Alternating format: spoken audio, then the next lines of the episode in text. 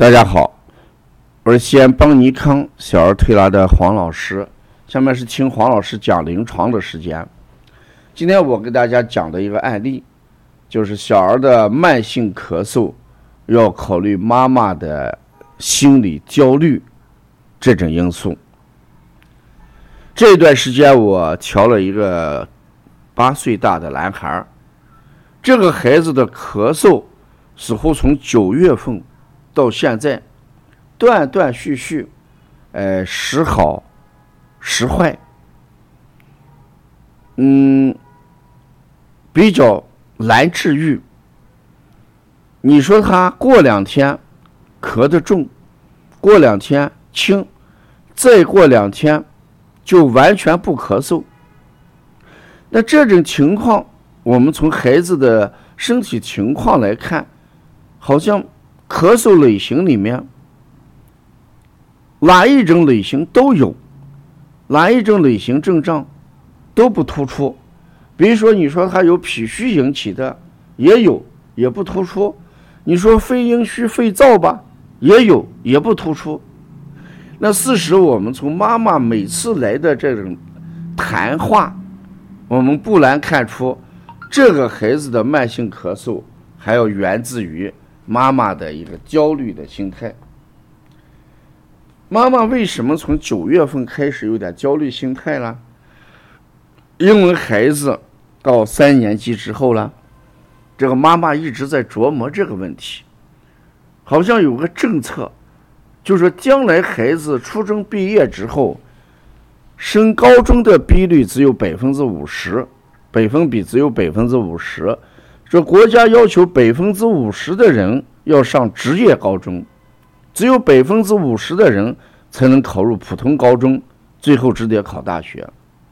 这妈妈就在想，如果他这个孩子考上了普通高中，考上大学，这个孩子将来的生活就是一个样子；如果考上职业高中，几十年之后的生活，他会想象的非常糟糕，所以他的焦虑就无形当中在生活中、护理当中都流露出来。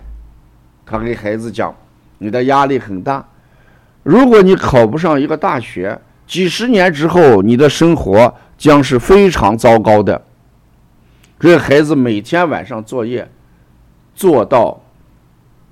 十一点半、十二点，都写不完。每天都有大作文，也有小作文，还要有背诵等等。孩子的工作量很大，学习压力很大，所以这个孩子他这个咳嗽的话，就会来咱推拿中心推拿。他们来的时候在路上走将近一个小时，回家的时候一塞车。要一个多小时，在这儿推拿，连孩子在这玩，在排队也将近一个小时。这样一来，孩子从下午放学到推拿回家，总共要有三个小时在做这一件事情。那一来之后，孩子基本上就没有什么咳嗽。来之前会有咳嗽，一来就不咳嗽，回到家里。也不咳嗽，那这个情况我们就已经意识到，孩子在这儿来做推拿是为了逃避在家里这三个小时做作业的时间。孩子心里很清楚，我只要咳嗽我就来推拿，所以这三个小时我非常放松。这三个小时呢，我起码不在妈妈的监视下读书写作文。等到这个三个小时我解脱之后，回家去，离十一点半也就少了三个小时，这已经就变成孩子一个心因性的咳嗽。所以这个妈妈在这里面把这件事放得很大，她跟每位妈妈讲，一定要让孩子好好读书，将来考一个大学，生活就过得非常好。所以我不敢跟这个妈妈。哎，这个肯定也不能赞同这个妈妈这个想法，因为我一赞同的话，这个妈妈就会把这个事情更加放大，更加强化。她就会说，她跟好多人交流，大家意见都一致，希望孩子学好，考高中，上大学。如果我反对，妈妈也就会形成了另外一个阴影。什么阴影？她就觉得我的政见跟他的这个思想看法不一致，所以他到这个地方来，会影响他对孩子教育的这么一个理念，所以他就会阻挠孩子来推拿这么一个行为。这时候，孩子如果没有这么一个，呃，放松的时间段，可能孩子的心理压力就会更大。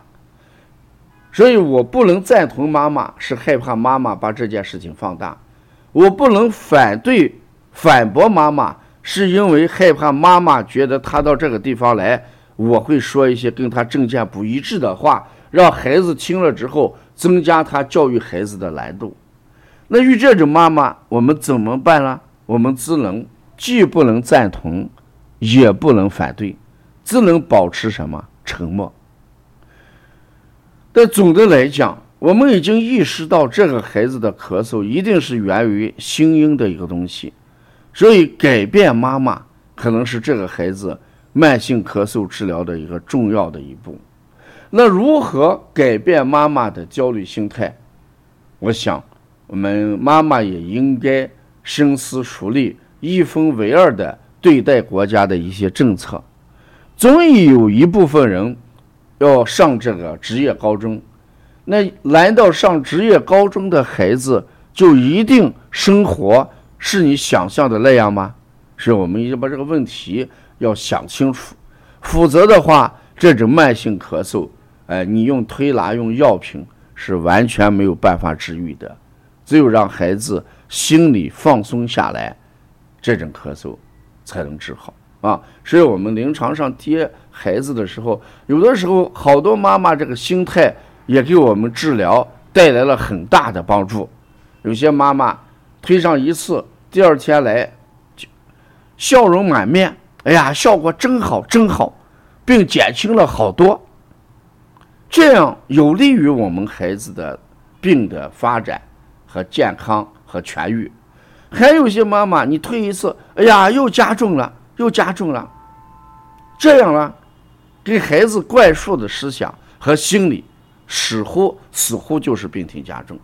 所以说，孩子的症状，我们往往要考虑妈妈的一些心态，要关注更多的一些呃，帮尼康的育儿文化和案例，你可以加微信幺七七。九幺四零三三零七，谢谢大家。